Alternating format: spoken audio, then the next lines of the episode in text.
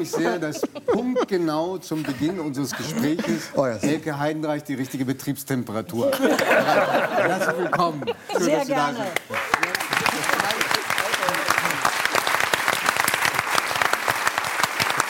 Versucht man, um Elke Heidenreich noch ein bisschen besser zu erklären. Sie mag zwar, das ist rübergekommen, überdeutlich keine Quiz-Sendungen, aber sie hat eine absolute Lieblingsfernsehserie, die leider nicht mehr existiert, nämlich Verbotene Liebe. Ah, also, ja. Sie ist nicht nur in der Hochkultur unterwegs. Nein, nein. Ach so. Ich habe sogar mitgespielt in Verbotene Liebe. Und war schön? Ja, sehr schön. Ich war eine Privatdetektivin. Ja, ja.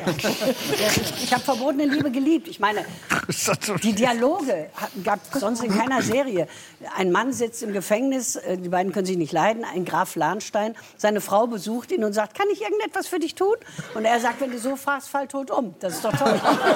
In der Vorabendserie ist doch super. Habe ich wahnsinnig gern gesehen. Ja.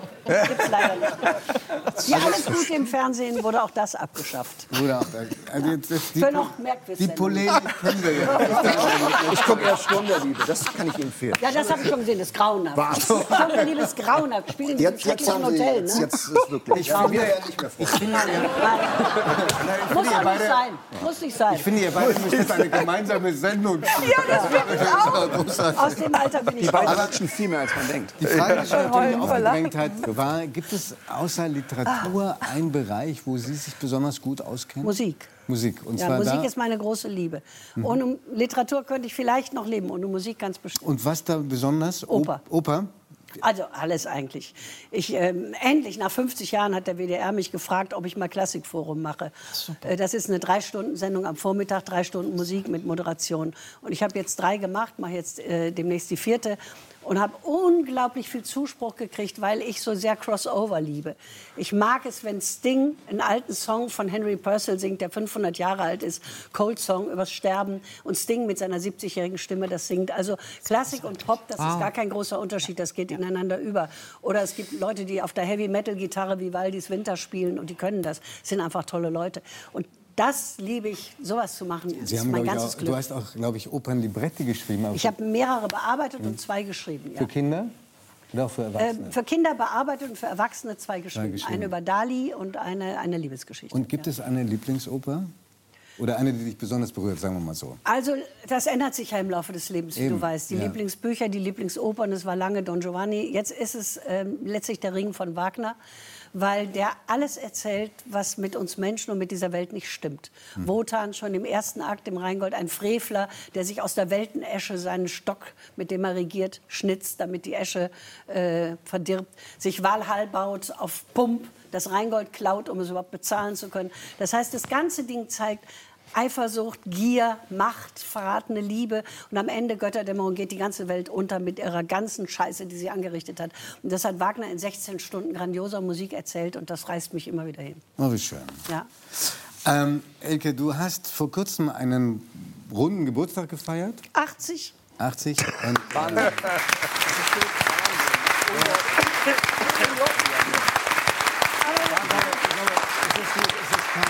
keine Ich habe ja plumpe nie einen Hehl Anmache. draus gemacht. Dass ich, Ja, nee, es hat, ich aber es ist auch, glaube ich, keine plumpe Anmache auf der anderen Seite, wenn jetzt jeder denkt, was, die schon 80 Ja, kann weiß sein. ich. Ich habe mich ganz gut gehalten. Aber äh, das hat was mit guten Genen zu tun. Ich habe nie gesund gelebt. Ich habe geraucht. Ich trinke zu viel. Sport ich schlafe zu wenig. Sport Niemals Sport. Bist verrückt. äh, nein, ich habe nur eine halbe Lunge. Wie soll ich Sport machen? Äh, ich habe ähm, ich hab das Leben wahnsinnig geliebt. Ich liebe das Arbeiten. Ich habe auch viel geliebt in meinem Leben. Ich bin immer mit Leidenschaft getrieben für die Dinge, die ich mache und für Menschen, die um mich herum sind. Und wahrscheinlich hält einen das einigermaßen frisch. Ich kann euch aber sagen, wenn ich morgens aufstehe, fühle ich ganz genau, wie alt ich bin. 108. Dann dauert es ein paar Stunden, dann bin ich 80, dann noch eine Stunde und am Abend bin ich dann so zwischen 50 und 60. Okay. Und wir haben einen kleinen Film vorbereitet. Oh, erinnern habt ihr mir nicht erzählt. Erinnern an ein paar Dinge, die du schon gemacht hast. Bitte schön.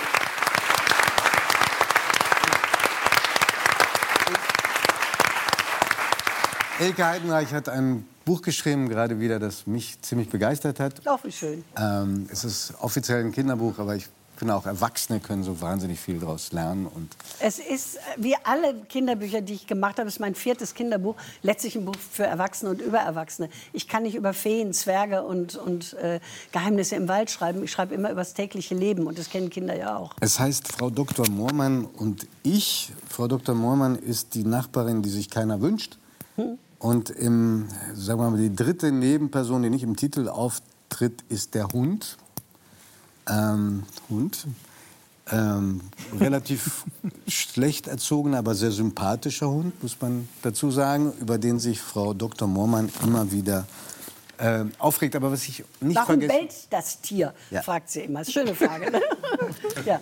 Warum Ähm, springt und- es aufs Sofa? ja, warum bellt das Tier? Man weiß es nicht. Und ähm, was schön ist, ist auch, also sollte man nicht verschweigen, es gibt so hinreißende ähm, äh, Zeichnungen von Michael Soba. Ja, Michael Sowa und ich haben schon zwei Bücher zusammen gemacht. Norejevs Hund und äh, Erika, das berühmte Weihnachtsschwein. Und wir, ähm, wir kennen uns kaum, aber wir verstehen und mögen einander in der gleichen Art Humor. Und er wurde gefragt und hat gleich zugesagt und hat mich sehr gefreut und hat die Bilder gemacht. Wie sind Sie denn so als Nachbarin? Och, ich glaube, ich bin ganz nett und still. Also es ist, ich bin ja pflegeleicht. Still? Ich lese doch den ganzen Tag, Ach so. da passiert doch nichts. Ähm, ich habe auch eine sehr nette Nachbarin, also die ist es nicht, die ist nicht das Vorbild. Die hat auch einen Hund und unsere beiden Hunde mögen sich und spielen zusammen und wir beiden Nachbarinnen mögen uns. Aber ich kenne auch andere Nachbarn und da hat eine äh, Modell gestanden für diese Frau Dr. Moormann. Ich selber bin relativ unauffällig, aber bei mir ist immer ein bisschen unordentlich. Das regt schon mal manchmal Leute auf. Und weiß Frau Dr. Moormann inzwischen, nicht oft äh, genug, dass du ihr ein Buch äh, ge- gewidmet hat? Weiß sie das? Nein, die ist längst tot, die das okay. war. Und ähm, es ist auch, das meiste ist Fantasie. Ich bin durch so eine mal draufgekommen und dann habe ich den Rest mir ausgedacht. Aber sie hat auch liebenswerte Seiten. Natürlich haben wir doch alle. Denn, denn sie kennt Nicht sich wahr? zum Beispiel. Sie kennt sich zum Beispiel. sie, zum Beispiel sie kennt sich zum Beispiel sehr gut aus, anders als Herr Klussmann, mit äh, Blumen und Pflanzen. ja, das tue ich. Ständig Ich wird, habe einen großen Garten. Ständig wird sie, werden die, ihre Figur, also wird da verbessert und wird gesagt, das nennt sich nicht Pusteblume, sondern so. Ich weiß jetzt gar nicht auswendig, ich habe es nachgeschlagen bei Google, wie die Pusteblume auf, äh, auf Latein heißt. Und es sind, das Buch enthält ähm, alle möglichen Lebensweisheiten, auf die ich auch noch kommen will. Aber eins interessiert mich sehr: die Teddybären, die da vorkommen. Hast du die wirklich? Die habe ich alle, die sitzen zu Hause. Fritz, Paul, Bruno und Kimchi. Kimchi ist was? Ja, südkoreanischer Koreanisches fermentierter. Ja. Fermentierter Können die auch reden? Wer? Die Teddybären? Ja, Natürlich. Ja, nachts. genau das, als die Frage aufkam, Natürlich. was ich mitnehmen würde. Ich habe die Obhut für die, für die, quasi Bären äh, und äh, ja, Kuscheltieren meiner Mutter. Also falls sie... Die mitnehmen. Sind, die, ja. sind die, diese Bären schon sehr lange mit dir? Ja, Fritz ist aus meiner Kindheit, aber das ist eigentlich gelogen. Ich hatte genau diesen Fritz, so ein gelber Bär mit einem harten Leib, wo Holzwolle drin ist. Ich bin ja ein Kriegskind und äh, da hatte man nichts Schickes. Die flauschigen Sachen kamen erst später. Und meine Mutter hat immer alles, wenn ich erwachsen wurde, weggeschmissen. Du bist jetzt zwölf, du brauchst keinen Bär, der kam in die Mülltonne. Und später wurde ein Spielwarengeschäft irgendwo aufgelöst und da saß genau dieser Bär. Dann habe ich den wieder gekauft, dreckig gemacht, verstrubbelt und behauptet, es sei mein Fritz. Es ist nicht mein Fritz, aber für mich ist das. Und die anderen kamen nach und nach dazu. Und ähm, Sprichst du mit denen? mitunter schon. Ja, dann sage ich, jetzt rückt mal, ich brauche den Sessel selber und, setze sie Was- auf den und, Boden. und folgen die dir? Ich habe das Gefühl, dass sie nachts Dinge treiben, von denen ich nichts weiß. Und das habe ich ja in dem Buch auch beschrieben. Also, wie kommt die Leberwurst plötzlich mitten auf den Küchentisch? Wieso ist das Klavier offen? Ich habe es doch zugemacht. Also, ich traue ihnen nicht. Die gucken Bär. Quiz-Sendung.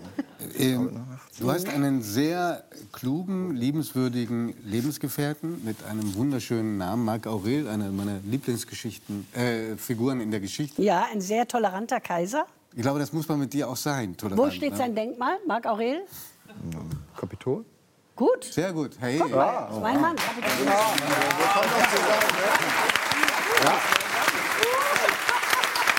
Der hat mir gesagt, weil er ein kluger Mann ist. Meiner jetzt oder der, der Nicht- Klassiker? Nicht der Marc Aurel, den hast du nicht mehr kennengelernt. Mein, mein Marc Aurel. Dein Marc Aurel hat mal gesagt, die Elke hat auch deswegen so eine Affinität zu Bären oder so, weil sie nie richtig Kind sein durfte. Hat er das gesagt? Ja. Ach, guck Und an. sich das sozusagen Ja. mitgenommen hat im Leben. Kann schon sein. Diesen, diesen Raum auch noch Kind sein zu dürfen? Ja, das hat vielleicht damit zu tun. Ich habe äh, auch noch andere Puppen und Stofftiere zu Hause rumsitzen.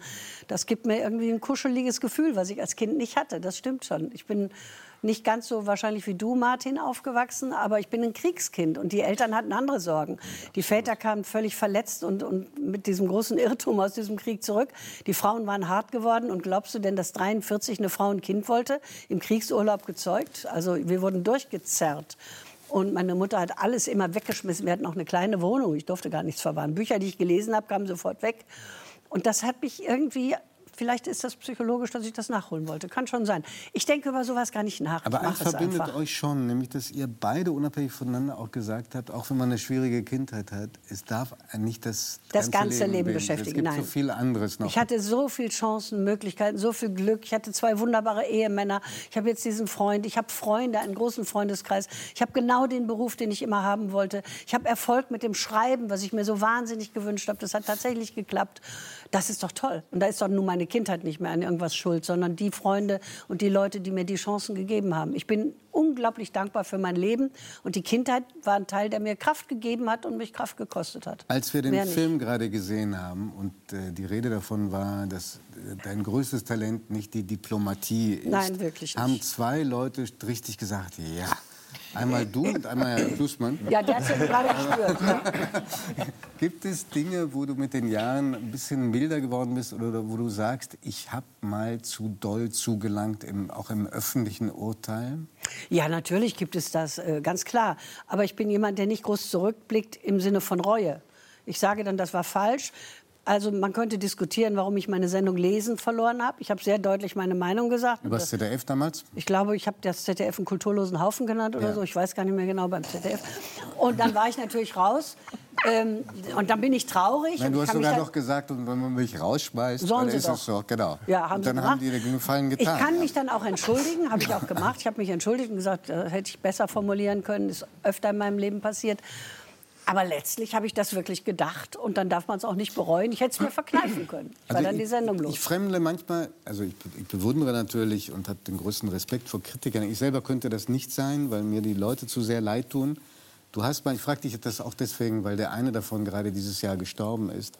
Du hast mal über Grass und Walser gedacht, das sei ekelhafte Altmännerliteratur. Nur über die Liebesgedichte, die sie geschrieben haben. Gut, sie haben, also beides sind ganz anerkannte Schriftsteller und ich habe in einer meiner Geschichten zitiere ich immer voller Bewunderung aus dem, ich glaube aus dem Goethe-Buch von, da sind sie, aus dem Goethe-Buch von Walser den wunderbaren Satz: ähm, Wenn du kein Virtuose im Vergessen bist, verblutest du auf der Intensivstation Erinnerung. Das, das hat ja jetzt Satz. mit unserem Gespräch hm. zu tun.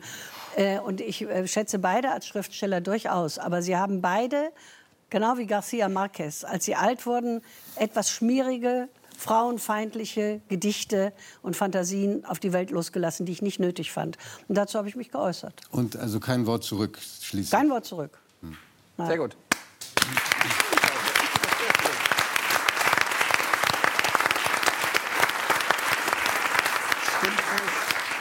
Du schon an deinem nächsten Buch schreibst und das soll ein Buch werden über Menschen im Alter? Nee. Oder über das Altwerden? Ich habe lange überlegt. Ich habe die Anfrage gekriegt, ob ich ein Buch über das Altern schreiben würde. Und habe sofort gesagt, nein, weil ich will mich mit dem Alter nicht beschäftigen und jetzt über Zipperlein oder so schreiben. Und dann habe ich abends in meinem Bett gelegen und wenn man ganz allein ist und nachdenkt, weiß man ja immer, was richtig ist. Ne? Man tut es nur nicht immer, aber man weiß es. Und dachte, Elke, du solltest das schreiben. Weil du wirst so anders alt als deine Mutter und als Frauen früher. Früher waren die Frauen mit 50 alt. Ich bin jetzt 80 und fühle mich immer noch nicht alt. Und habe einen jungen Freund und habe ein ganz anderes Leben. Ähm, was, was ist da passiert? Altern ist nicht nur ein biologisches Ding. Natürlich altern unsere Organe, natürlich tut der Rücken manchmal weh, natürlich äh, fallen die Haare aus, meine wenigen Haare werden noch weniger. Alter macht was mit dem Körper, aber nicht mit dem Geist unbedingt. Und warum altere ich anders als eine Frau in Afrika, die fünf Kinder hat und jeden Tag zehn Kilometer laufen muss für frisches Wasser? Die altert natürlich ganz anders als ich. Also es ist auch ein soziologisches Problem, ein kulturelles, ein, ein, wo wir auf der Erde leben.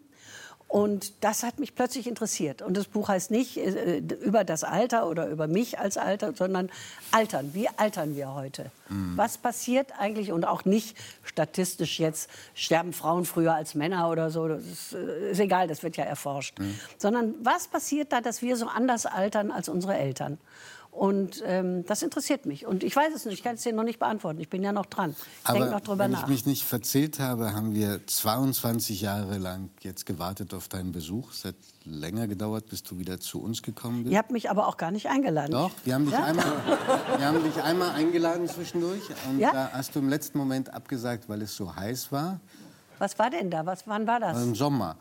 Das war. Ja, aber war ich, vielleicht war ich krank. Vielleicht, nein, nein. Weil ich sage eigentlich fast nie irgendwas ab. Das war irgendwie ein harter Schlag, weil ich mich so gründlich auf dich vorbereitet oh, ja. hatte. Das aber tut mir leid. Ich wollte dir nur das Versprechen abbringen, dass das nicht das nächste Mal nicht 22 nein, Jahre lang Nein, gar nicht, weil ich bin gern bei euch und ich äh, rede auch gerne über solche Dinge. Es interessiert mich ja alles noch.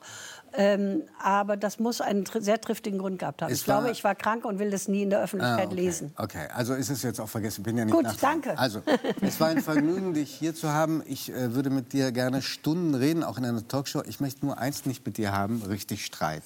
Vielen Dank. Du wirst verlieren. Eben.